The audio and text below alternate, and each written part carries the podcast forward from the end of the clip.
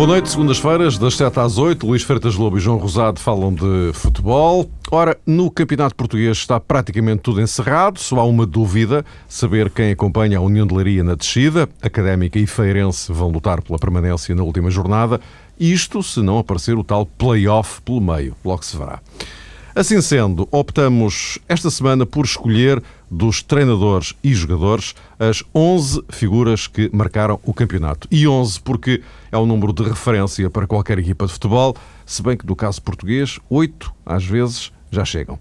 11 técnicos e futebolistas, os profissionais do ofício, escolhidos uns por boas razões, outros nem tanto. Meus caros, bem-vindos. Eh, e porque vamos ter que meter para aí quatro rocios numa rua da Betesga, vamos diretos ao assunto. Luís, queres avançar com eh, a tua primeira escolha? Claro, boa noite em primeiro lugar. A primeira escolha terá, terá que ser obrigatoriamente, falar em treinadores e jogadores, treinador campeão, Vítor Pereira. Foi, foi um dos homens mais, mais falados, mais debatidos, mais atacados e, no fim, também mais elogiados deste, desta época. É um treinador campeão, acaba por ser campeão depois de ter estado muito perto de, de perder, na altura em que o Benfica parecia estar com uma vantagem pontual, não digo decisiva, mas pelo menos naquela fase da época, e olhando aquilo que é o nosso campeonato e o nosso futebol, parecia ser difícil ultrapassar. A verdade é que deu a volta. A verdade é que é uma vitória de um treinador dentro do Porto, eh, dentro da estrutura do Porto, já o disse e penso que noutro clube não seria possível isto ter corrido desta forma. A chicotada psicológica que houve no Porto, esta época foi interna, isto é, não mudou o treinador, mas mudou a moldura em torno do treinador. Aquelas dispensas que nós criticamos em, em janeiro de, de Bellucci, de, de, de Guarina, de, de, de Souza, de Fucile, muitos jogadores que saíram, desportivamente não encontravam explicação, do ponto de vista de balneário, estaria a explicação da contratação de Lúcio, um jogador que é um alter ego em termos de, de grupo. Portanto, é uma, uma, uma, contratação que começou no balneário, passava pelo túnel e até ao relevado. A reestruturação da própria equipa técnica com a entrada de Paulinho Santos, do Antigo Testamento Azul e Branco, e também com até mudança do treinador adjunto no, no banco. Uh, e, portanto, tudo isso, toda essa mudança foi a chocotada psicológica interna que mudou a moldura para Vitória Pereira, que pode, a partir daí, na minha opinião, ter outra, outra, outra estrada para caminhar rumo, rumo ao título. Portanto, aqui se percebe a importância da palavra estrutura para construir um treinador campeão.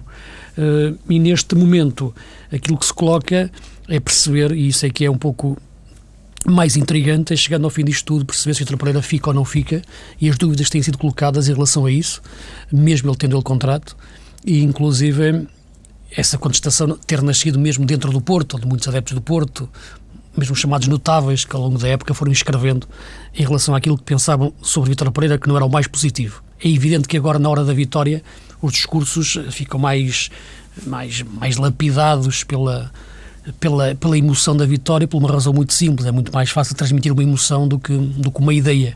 E a emoção foi aquilo que transpareceu na forma diferente, no mínimo, como o Vitor Pereira festejou o título, caminhando sozinho pelo, pelo relevado, uh, numa festa quase particular, na procura de olhares com a bancada, com, jogador, com, com adeptos, com os jogadores, com as suas mulheres depois de regressar ao relevado, ele a caminhar até a um ponto que eu achei engraçado, dele próprio pedir a um amigo para tirar uma fotografia no seu telemóvel com o treinador do Porto com a taça na mão de campeão. Portanto, é de facto um olhar de um, de um homem que estava ali de facto a sentir-se quase como se estivesse noutro planeta durante o tempo em que esteve como treinador do Porto.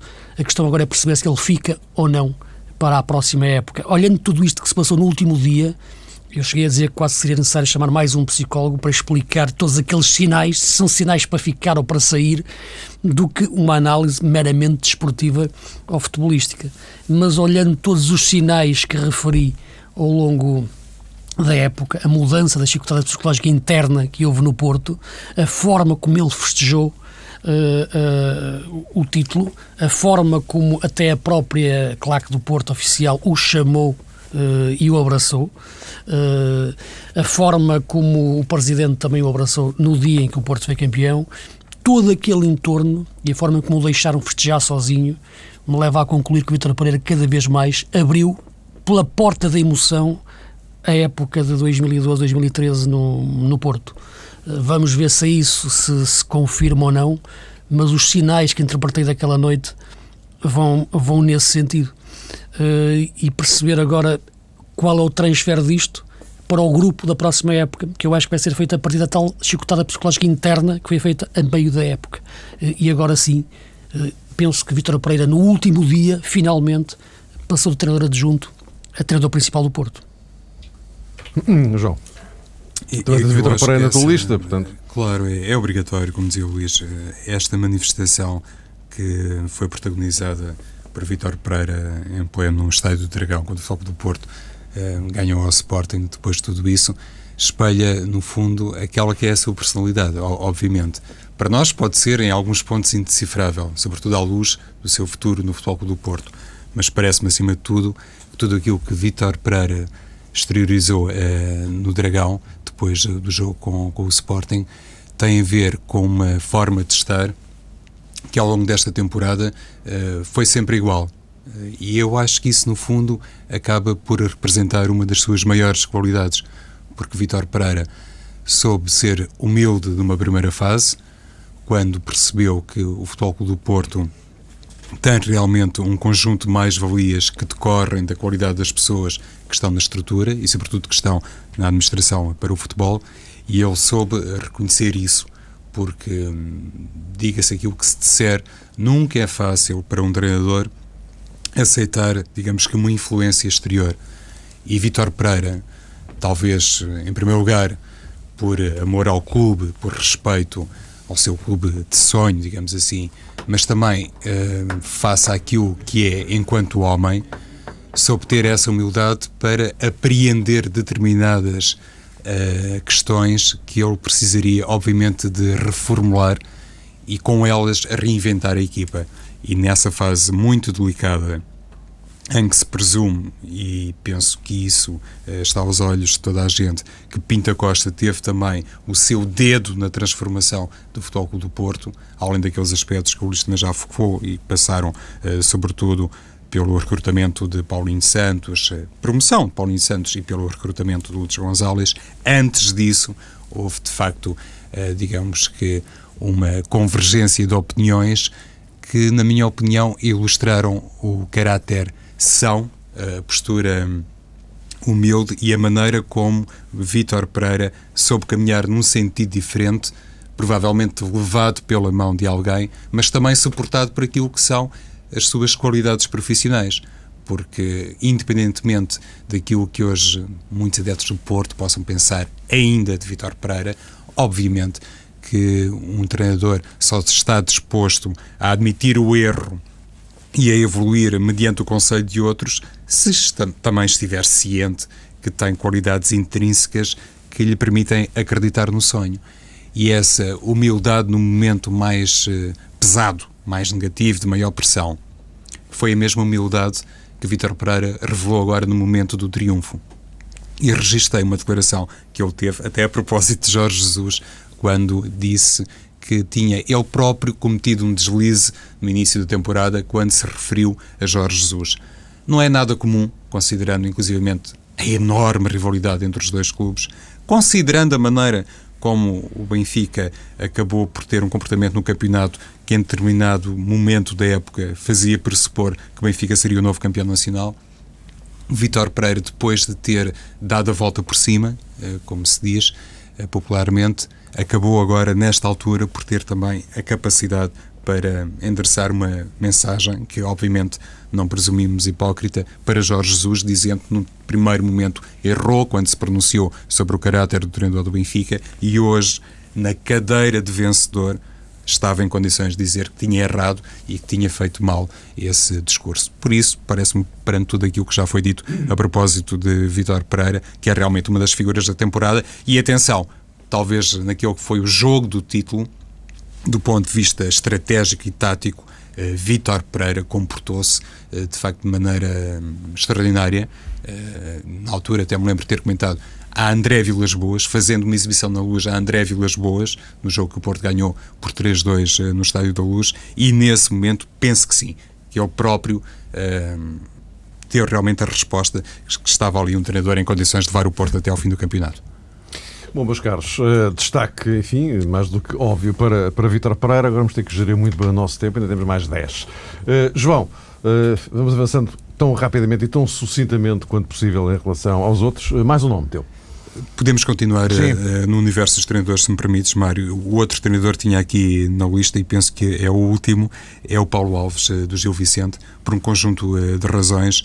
Em determinado momento da temporada apreciei bastante e, claro que não, não, não, estava sozinho nessa área. Apreciei bastante o futebol do, do, Gil Vicente. Acho que fez realmente jogos excelentes, mesmo contra os grandes. O Gil Vicente nunca abdicou muito uh, daquele que eu penso ser o seu modelo de atuação e Paulo Alves, um, vou dizer assim, dentro de campo, mas também fora dele, revelou realmente uma forma de estar, uma postura e um discurso uh, tão lúcido e tão apreciável na minha perspectiva que eu acho que em muitas coisas ele está eu diria, super distanciado do presidente do clube. Às vezes acontece no futebol português Acontece muito no Minho, o presidente ter uma determinada filosofia e uma determinada forma de estar e o treinador estar muito mais, digamos, eh, em segundo plano eh, nesse âmbito, mas no que toca a Paulo Alves, parece-me que ele demonstrou nesta primeira eh, temporada, depois de recuperar o Gil Vicente para o primeiro plano nacional, que é de facto um, um treinador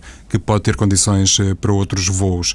Além deste aspecto que há pouco sublinhei, e não é fácil, como toda a gente sabe, no futebol português, uma equipa que acaba de subir, manter-se com este nível de exibições na Primeira Liga. Além de tudo isso, chegou à final da Taça da Liga e, sobretudo, ajudou a revelar alguns jogadores que neste momento são muito uh, cobiçados e são apontados, inclusivamente, para reforçar os grandes, como foi o caso uh, mais recente, ou como é o caso mais recente do Hugo Vieira, mas também de Júnior Caissara, também penso que já esteve ou estará na rota do Benfica, não faço ideia se isso corresponde ou não à verdade, mas na minha perspectiva foi de facto uma das revelações do Gil Vicente, além de outro nome que eu me lembro ter apontado aqui uma vez a propósito da equipa do mês e que é o jovem Pedro Moreira. Também gostei muito de, de ver jogar e parece-me ser realmente um elemento muito batalhador e, e a ver em segundas eh, núpcias. Mas o nome, Luís? Eu juntava aqui dois nomes, eh, falando dos treinadores, e porque também vou querer falar dos treinadores, os outros treinadores dos grandes, que eu acho que são também figuras da época, e, e o critério que segui foi figuras no sentido da influência que tiveram no futebol da, desta época, e claro, os treinadores dos grandes têm sempre uma influência muito, muito grande. Dois treinadores que eu queria destacar antes de entrar no universo de, de, de Sporting e de, de, Benfica e Braga, uh, que são o Pedro Martins, no, no Marítimo, pela forma como construiu uma boa equipa, ao longo da época, uma equipa sempre consciente daquilo que podia fazer e que não podia fazer em campo, que também é muito importante. Muitas vezes uma equipa, mais do que saber aquilo que pode fazer, é saber aquilo que não em que não se deve meter muito. E o Marítimo, de facto, foi uma equipa sempre muito realista e, e por isso, e não, não por isso, não, não, deixou de jogar bom futebol, jogou sempre um bom futebol uh, e conseguiu um quinto lugar uh, de, de apuramento para a Liga Europa numa altura em que viver na Madeira ou trabalhar na Madeira não é fácil em termos de perceber aquilo que é o futuro num estádio que já fui, eu fui lá muitas vezes este ano eh, em vários jogos e de facto é difícil entender como é que um estádio que se começou a construir está parado as obras há mais de ano e meio. E de facto é incrível e penso que as pessoas da Madeira deviam tentar encontrar soluções para aquilo o mais rápido possível, embora, como é evidente, o buraco já, já seja tão grande que dificilmente caberá lá mais um estádio de futebol. Uh, outra questão, uh, o outro treinador que queria destacar é o Rui Vitória, do Vitória de Guimarães. Não tanto pelo sexto lugar, não tanto pelas exibições do Vitória, uh, mas no meio disto tudo até sim, pelas, pelas exibições e pelo sexto lugar, porque de facto o Vitória trabalhou este, este ano em situações inacreditáveis do ponto de vista de estabilidade para um grupo de trabalho. Foram uns salários em atraso que se mantêm, e há pouco tempo, e na ontem via o vice-presidente Luís Cirilo referir que dividia, deviam quatro meses, já pagaram dois, esta nova direção que entrou, e portanto a, a direção anterior que esteve teve que, que ser direção debaixo de um bombardeamento permanente de, da oposição durante todas as semanas de uma forma que só prejudicou a equipa, que terminou colocando, a colocar e a pôr em causa a dignidade de profissionais como o Pedro Mendes e como o Nuno Assis. Uh, e portanto a nova direção que entrou tem boa vontade, mas, mas não tem dinheiro, e portanto de facto é, é, é um problema enorme que o Vitória vive. O Rui Vitória teve que trabalhar com, com, com, estes, com estas dificuldades todas. Não parece que o Vitória tivesse devido menos do que o Leiria eh, esta época em termos de salários, segundo me parece, segundo li nos jornais, mas a verdade é que a, a relação de confiança que conseguiu estabelecer entre a direção e os jogadores E, e, acho que o Rio Vitória aguentou isto tudo. Aguentou e conseguiu levar a equipa até um sexto lugar, uh, lutar até ao fim por um lugar europeu. O sexto lugar ainda pode dar um lugar europeu. E, portanto, parece-me, de facto, embora o Vitória esteja com dificuldades em termos de licenciamento, mas acho que o Rui Vitória, de facto, merece este destaque pela, pela, pelas circunstâncias em que, em que trabalhou no Vitória de Guimarães esta época. Não sei se, bom vista de treinadores, tens mais algum. Não tem aqui um nome em contacto com aquilo que disse o Luís Sim. a propósito de Pedro Martins, mas já, já faz parte do universo de jogadores, Mário. Não sei hum. se podemos desde já adiantá-lo. Não, não, já agora aproveitava a fechar o ciclo do, dos treinadores. Não, tem treinadores, é, é, claro, aqui isto era, seria uma, uma, discussão larga, não é? Claro, é óbvio. A primeira, como é evidente, é Jorge Jesus e perceber neste momento o que é Jorge Jesus dentro, dentro do Benfica e o seu futuro a sua competência no, nunca, sempre o disse ao longo de, de, todos os programas, nunca esteve em causa. Uh, algumas decisões que ele tomou em termos de opções para a sua equipa nestas, nestas épocas, duas épocas, é que estiveram em causa e fiz aqui as minhas análises dentro da minha perspectiva ao longo, ao longo, ao longo dos tempos. Chega esta parte final que se questionou um pouco a sua continuidade, parece que ela está garantida. Vi uma entrevista do Jorge Jesus na semana passada na Bola, uh, uma entrevista muito oportuna, editorialmente, em que o Jorge Jesus, não sei se instruído ou apenas só de, de modo próprio, legitima ou procura legitimar a sua força como treinador do Benfica, uh, atacando o Porto. Uh, não me parece, sinceramente, a melhor forma dele fazer valer a sua competência, que eu já volto a repetir, é imensa e que não precisa de ser reforçada, nem, nem ele precisa. Uh, para se sentir reforçado como treinador do Benfica, ele não tem necessidade nenhuma, na minha opinião, ele próprio, de atacar o Porto. Uh, se ele quer que os sócios do Benfica gostem mais dele nesta altura, ele não precisa disso. Ele tem que, tem que olhar para ele próprio e perceber a dimensão que ele tem como treinador é suficiente para isso. Se gostam dele assim, gostam. Se não gostam, pior. Agora, atacar o Porto daquela forma, não acho que só tem um efeito. Vai contra ele próprio. Está a, a chutar, a dar tiros no pé porque penso que não, não faz sentido até em termos daquilo que pode ser a carreira futura, não digo, não digo aquele fantasma do, do Jesus ir para o Porto na próxima época, mas pode ir daqui a duas, três, quatro, cinco, dez, e é normal isto acontecer no futebol, como pode ir um treinador do Porto para o Benfica, Benfica. Isto no futebol é normal, como lá fora acontece. Agora, aquele tipo de situação é que me pareceu, de discurso, é que não me pareceu útil por parte do, do Jorge Jesus, que para legitimar o seu lugar como treinador do Benfica, que eu acho que tem todo sentido continuar na próxima época, não me parece que seja atacar o Porto que o faça ser, ser mais forte aos olhos dos adeptos do Benfica. Uh, suponho que do ponto de vista técnico, o ti está, está, encerrado, não é? Está, está encerrado. Embora... Deixa que abrir o microfone, João, senão... Está encerrado, Mário, embora no que toca, por exemplo, à questão que tem a ver diretamente com Jorge Jesus hum. e também com Pedro Martins, eh, eu tivesse escolhido jogadores representativos de Marítimo e de Benfica também para ilustrar algumas questões eh, de foro tático. Não, claro, mas agora... Já, já, não, já agora podemos dizer agora, mas é evidente aos treinadores. Não? É? Os treinadores, exatamente. Claro, também tinha claro, a, questão, claro. a questão dos treinadores do Sporting, do, do Domingos e do, e do, e do, e do Ricardo Sapinto, em tempos diferentes, em alturas diferentes, ambos tiveram o Sporting, eh, o mesmo Sporting eh, nas mãos, uh, em termos de, de, de, forma ou em termos de matéria-prima para, para trabalhar, mas eu penso que, que o Sapinto entra noutro momento no Sporting, entra já com o Sporting. Uh, já depois de, de, de, se ter filtrado determinado tipo de situações em que o Ricardo já não teve que, que, que, suportar ou lidar. O Sapinto entra bacteriologicamente puro dentro do, do Sporting, no sentido de ser um homem. Eh, da casa, isto é, contrata-se um estado de espírito, um estado de alma para ir para o banco, depois do Domingos ter feito o trabalho de partir pedra em termos de construir uma equipa. O Ricardo pega na equipa, muda a sua forma de jogar, joga mais atrás, sai em transições mais rápidas, é uma forma de jogar diferente. Vamos ver como é que começa a próxima época. Mas neste momento em que o Sporting veio à final da Taça de Portugal, quando foi treinado até à meia final pelo, pelo Domingos, eu penso que é muito importante uh, lembrar o, o, trabalho que, que o Domingos fez e o trabalho que o Domingos estava a fazer e perceber e tentar perceber porque é que ele uh, foi, foi interrompido.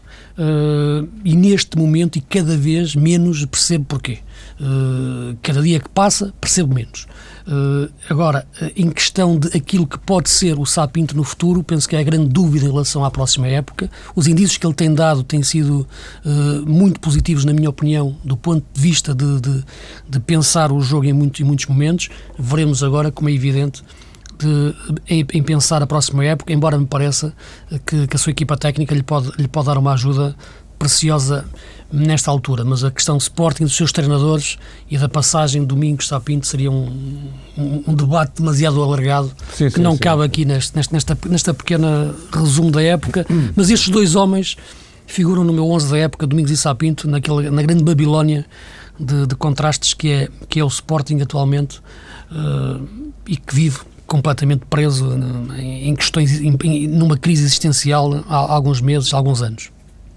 João, eu propunha-te então, que pegasses nesses dois jogadores que tu te referias, fazendo a ligação uh, uh, ao, caso do Jorge Luz e do Pedro Martins, okay. essa associação, para depois acelerarmos para Vamos o, lá então, Mário. Para o resto. Cronologicamente e respeitando aquilo que disse o Luís, a propósito de Pedro Martins, eu tinha escolhido para este 11 da temporada o lateral esquerdo Ruben Ferreira uh, nem 11, sempre foi titular. 11 figuras. 11 da temporada é para a semana.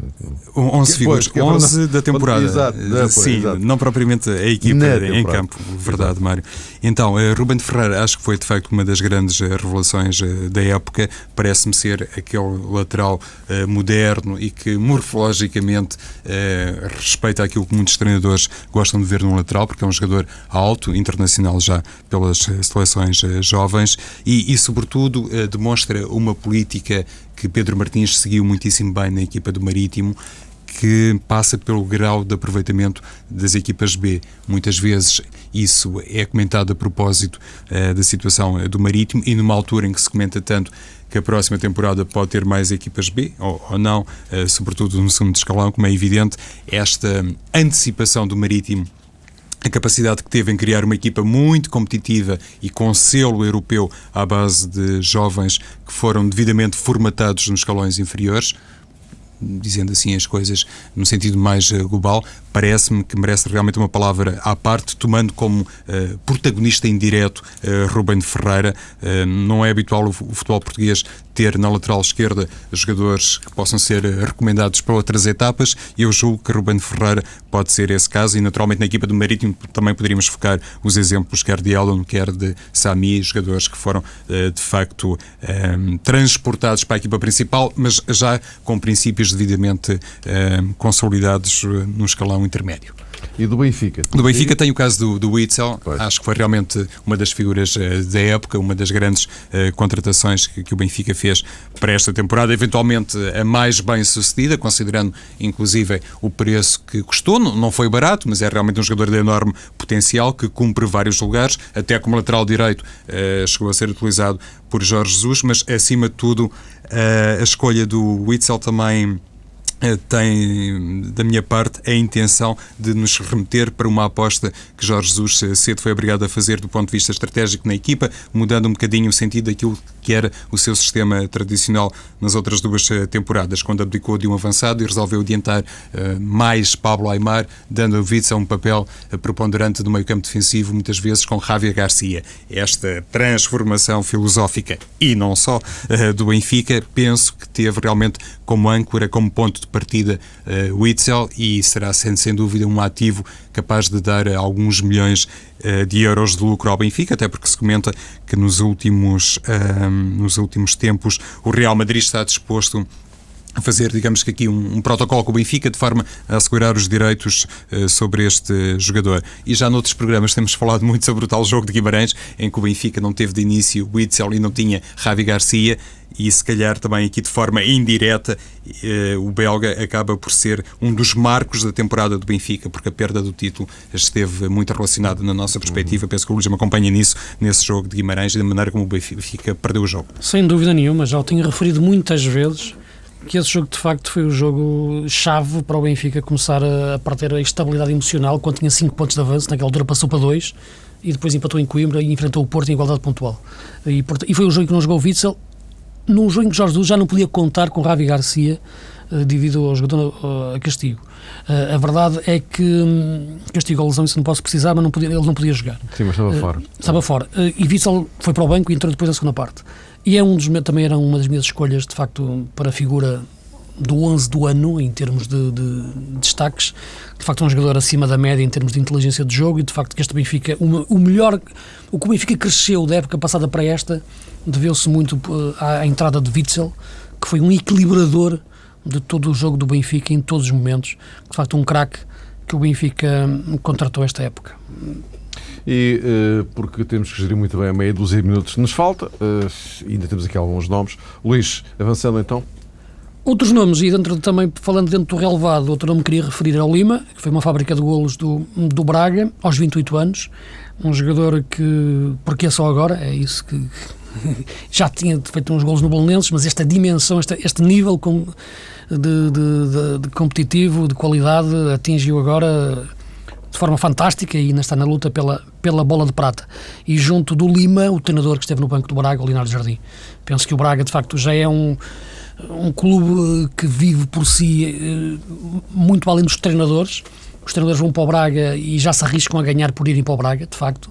Uh, já, é um, já, é, já, é, uma fábrica de treinadores também, já é quase um pequeno porto nesta forma de, de, de, de dar condições aos, aos seus treinadores, na sua dimensão. Uh, mas, claro, todos eles, Jesualdo, que foi o primeiro nessa, nesta refundação com o Presidente Salvador, depois uh, Jesus, depois Domingos uh, e agora Jardim. Uh, também houve alguns que, que, não correram bem, como o Manuel Machado, como o Carvalhal, como o Rogério Gonçalves, como o próprio Jorge Costa. Não foi só sucessos, também não é bem assim. Mas no caso do Jardim, eu penso que foi um treinador que, sem ter uma empatia de início com os, os adeptos em termos de imagem, em termos de discurso, teve na forma de trabalhar e na forma de jogar a equipa. É a melhor forma e, portanto, na minha opinião, Lima dentro do campo e Jardim, que não tenho, não tenho dúvidas, mais tarde ou mais cedo eh, vai, vai, vai, vai conquistar um título em Portugal. Como já estamos aqui um bocadinho em uhum. luta contra o relógio, vou tentar englobar, englobar num pacote, isso mesmo. Mário, uh, três médios, então, nesta descrição.